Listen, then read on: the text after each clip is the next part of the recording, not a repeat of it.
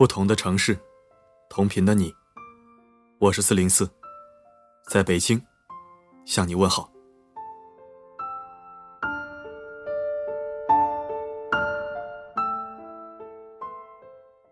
四零四陪你一起过狗年征集活动已经开始了，今天是第二天，截止到本月十号。如果你想参与，不要忘了把你和狗狗的合照或者玩耍视频发给我。具体要求，请关注每日倒计时提醒。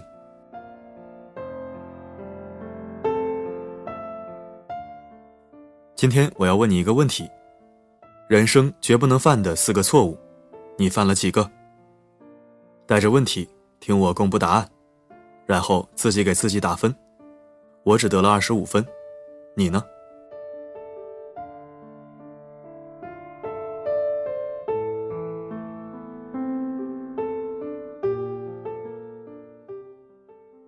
第一，时时处处与他人比较。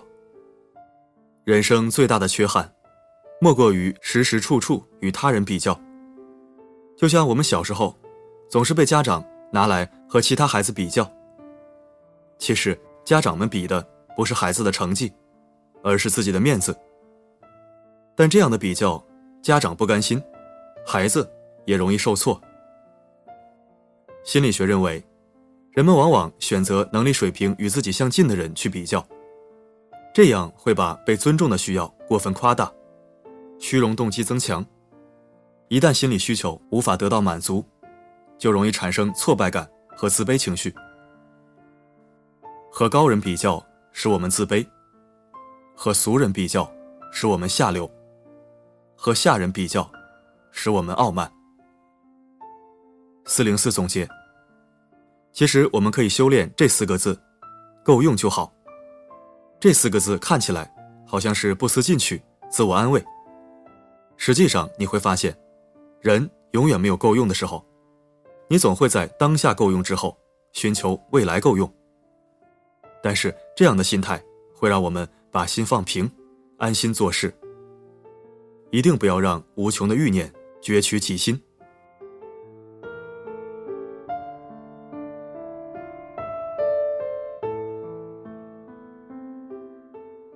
第二，低情商的善良。善良是世界上最通用的语言，而低情商的善良，却是一种变形的师生语言。善良必须有点锋芒，不然就等于零。例如小文，他每天给自己的同事带早餐，只因为一天没带，便被同事们责怪。他经常给女同事们帮忙做事情。最后却总有人说他坏话。心理学分析，这就是讨好型人格，对他人有求必应，尽心尽力，而对自己真正的内心需求却一再的压抑。对他人有一点点要求，却换来冷漠与埋怨。好心办了坏事，费力不讨好。一个情商高的人，懂得在不动声色间完成自己的善意，知分寸。守底线，懂得酌情拒绝。四零四总结：善良是个珍宝，但更需要用高情商来点亮。善良的前提是善待自己。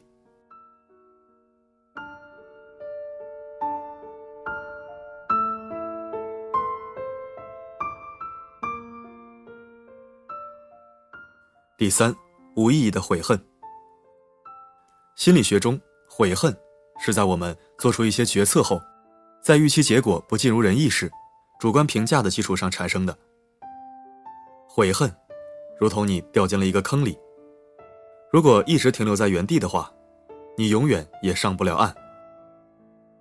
悔恨是世界上最无用的一种情绪。悔恨不能帮你挽回任何东西，也不能弥补已经犯下的错误，只能证明。你的感情是真的，但并不代表感情是可以修复的。世上最难挽回的就是人心。沉湎于过去不能释怀，是懦弱、狭隘、目光短浅的表现。一个成熟的人，要懂得为自己的决策负责。四零四总结：人生不如意事十之八九，真正有格局的人，既能享受最好的，也能承受最坏的。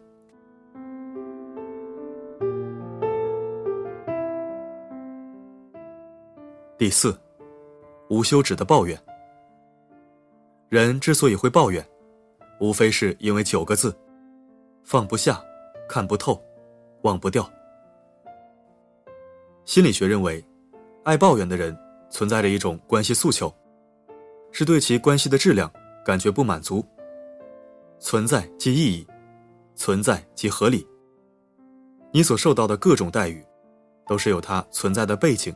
条件和原因的，你不能控制他人，但你可以控制自己；你不能左右天气，但你可以改变心情。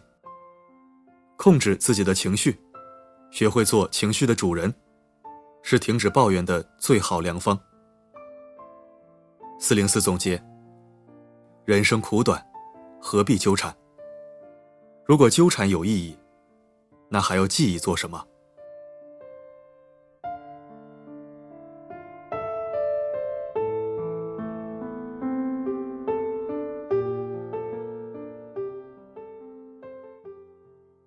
感谢收听本期声音面包，我是四零四。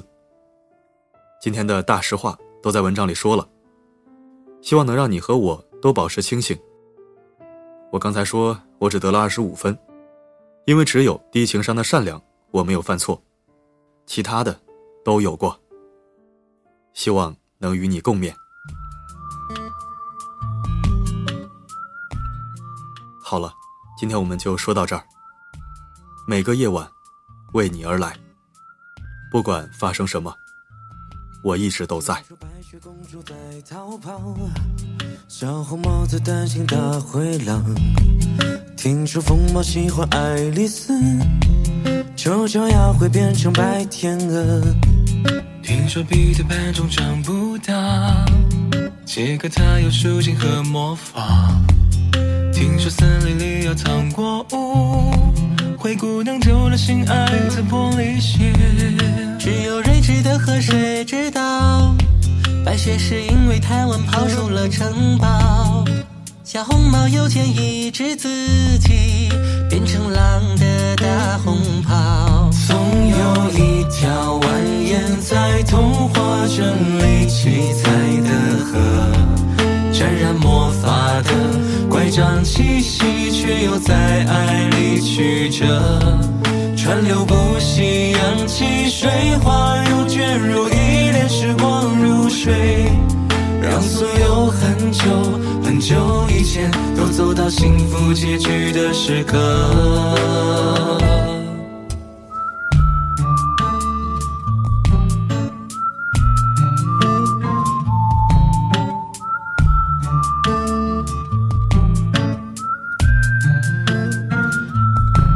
听说睡美人被埋葬，小人鱼在眺望金殿堂。听说阿波罗变成金乌，草原有奔跑的剑齿虎。听说匹诺曹中说着谎，侏儒怪拥有宝石满箱。听说悬崖有棵长生树，红鞋子不知疲倦的在跳舞。只有睿智的河水知道。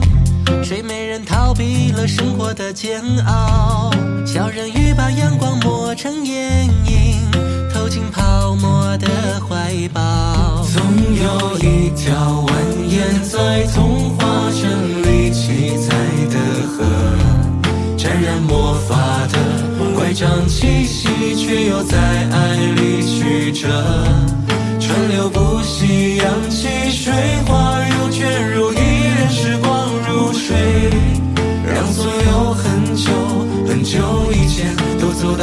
到幸福结局的时刻。总有一条蜿蜒在童话镇里梦幻的河，分割了理想，分割现实，又在前方的山口汇合。川流不息，扬起水花，又卷入一帘时光如水。让所有很久很久以前都走到幸福结局的时刻，有陌生。